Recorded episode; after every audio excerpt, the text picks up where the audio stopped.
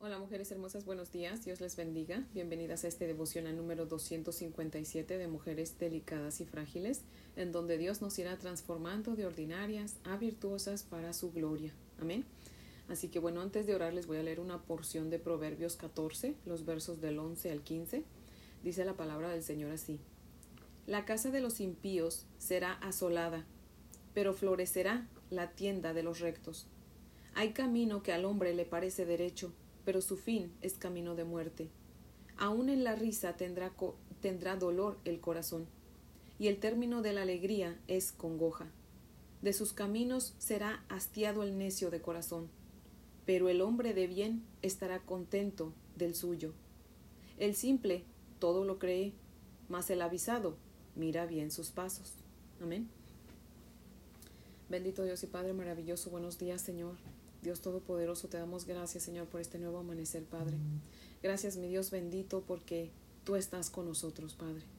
Tú prometiste, Señor, en Mateo 28 que siempre estarías con nosotros. Y nosotros lo creemos, Padre. Reconocemos, Señor, que no prometiste, mi Dios amado, que siempre íbamos a sentir tu presencia, Señor. Pero prometiste que siempre estarías con nosotros, Padre, y nosotros lo creemos, Señor. Tú dices la verdad, tu palabra es la verdad, tú eres la verdad, Señor y nosotros confiamos en ti, Señor, y en tu palabra.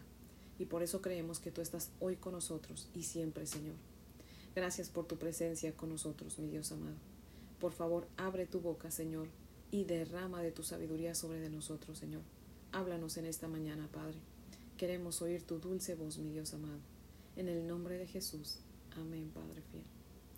Bueno, mujeres hermosas, si tienen su Biblia, les invito a que la abran conmigo en Éxodo, Vamos a leer Éxodo capítulo 33, los versos del 1 al 6.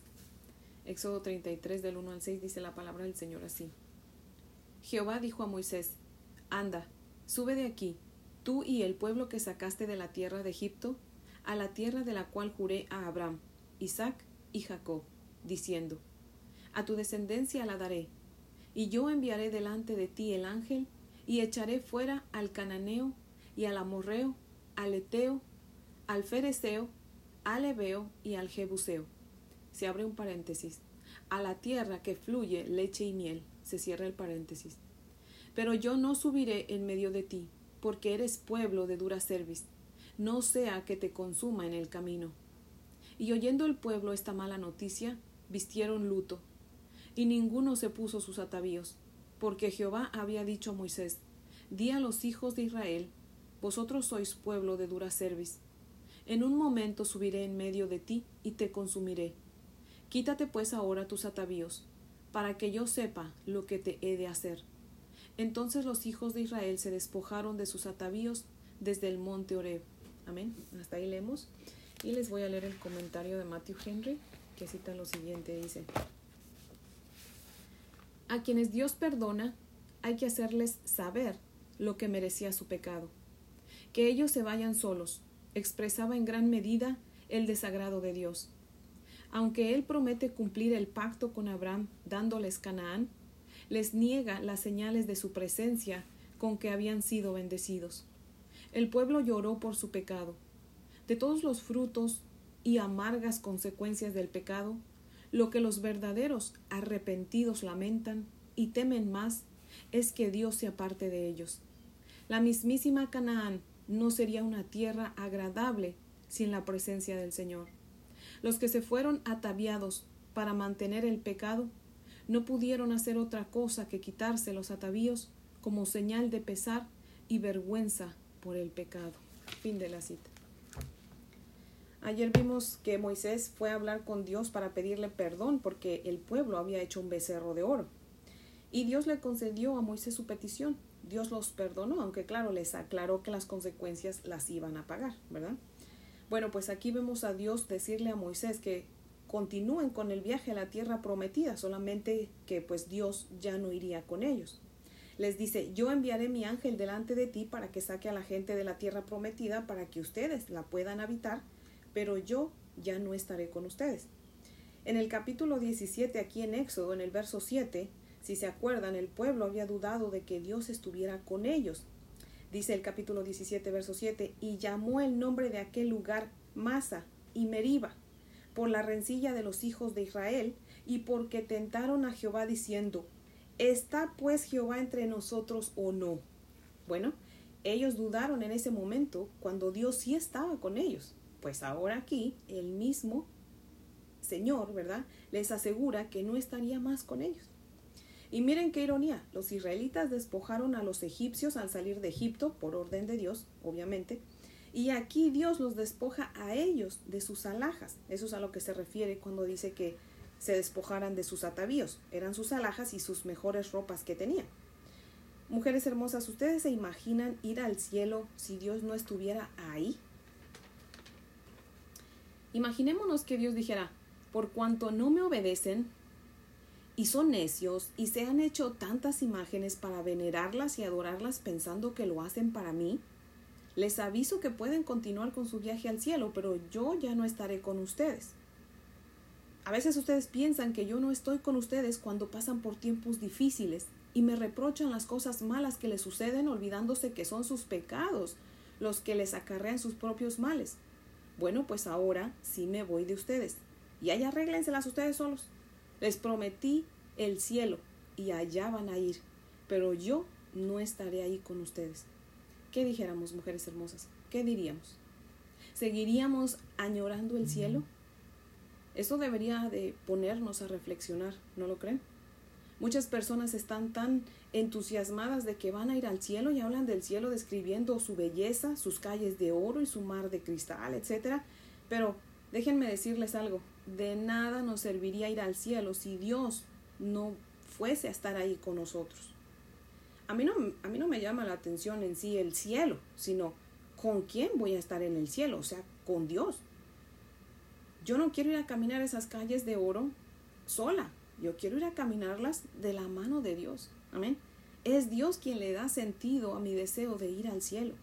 Mujeres hermosas, vivamos arrepintiéndonos y esforzándonos por agradar a Dios para que nunca tome la decisión de abandonarnos. Él lo prometió que nunca lo hará, pero Él es Dios.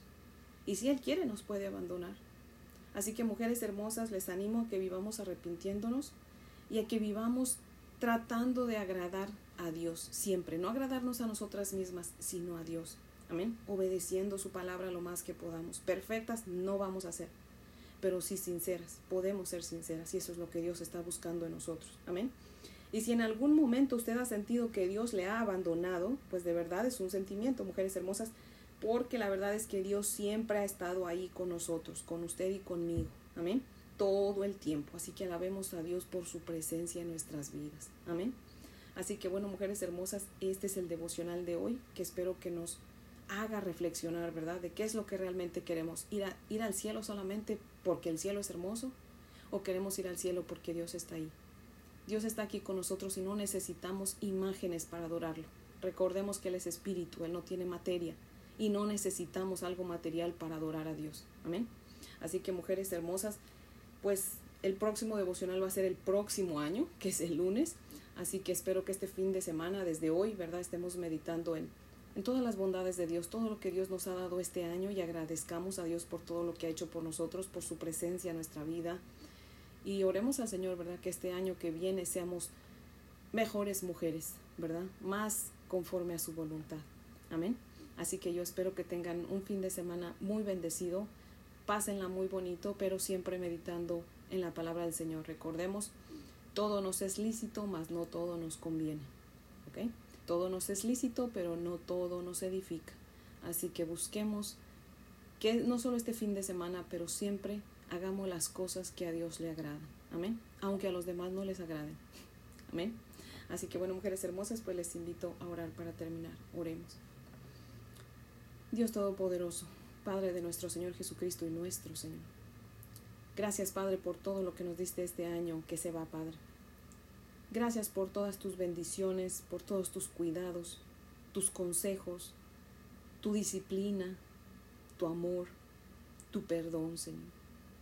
Y te pedimos que nos perdones, Padre, porque la verdad es que no hay momento que no te fallemos, Señor. Muchas veces hasta orando estamos pecando porque estamos orando y estamos pensando en otras cosas, mi Dios amado. Perdónanos, mi Dios poderoso. Lávanos de nuestra maldad y permite que comencemos un año nuevo, Señor, lleno, Señor, de, de deseos de agradarte, Señor. de deseos de hacer tu voluntad, Padre, de deseos de santificar tu nombre con nuestro testimonio, Señor. Oh Dios poder, poderoso, bueno, santo y fiel, te pedimos que nos ayudes, Señor, para que este año nuevo, Señor, tu Espíritu Santo siga guiándonos, Padre, y siga poniendo en nosotros ese deseo de buscarte y de aprender de ti, Señor. Úsanos para que este año que viene, Señor, ganemos almas para Cristo, Señor. Permite que tu nombre sea conocido en toda la tierra, Señor, y que haya paz en nuestros corazones y en toda la tierra, Padre. Porque te lo pedimos en Cristo Jesús por sus méritos y para su gloria, Señor. Amén, Padre fiel. Bueno, mujeres hermosas, espero que tengan un feliz año nuevo. Les amo en el amor del Señor y si Dios nos presta vida y nuestro Señor Jesucristo no viene este fin de semana, pues aquí las espero el lunes, el nuevo año, para que sigamos aprendiendo de la palabra de nuestro Dios. Amén.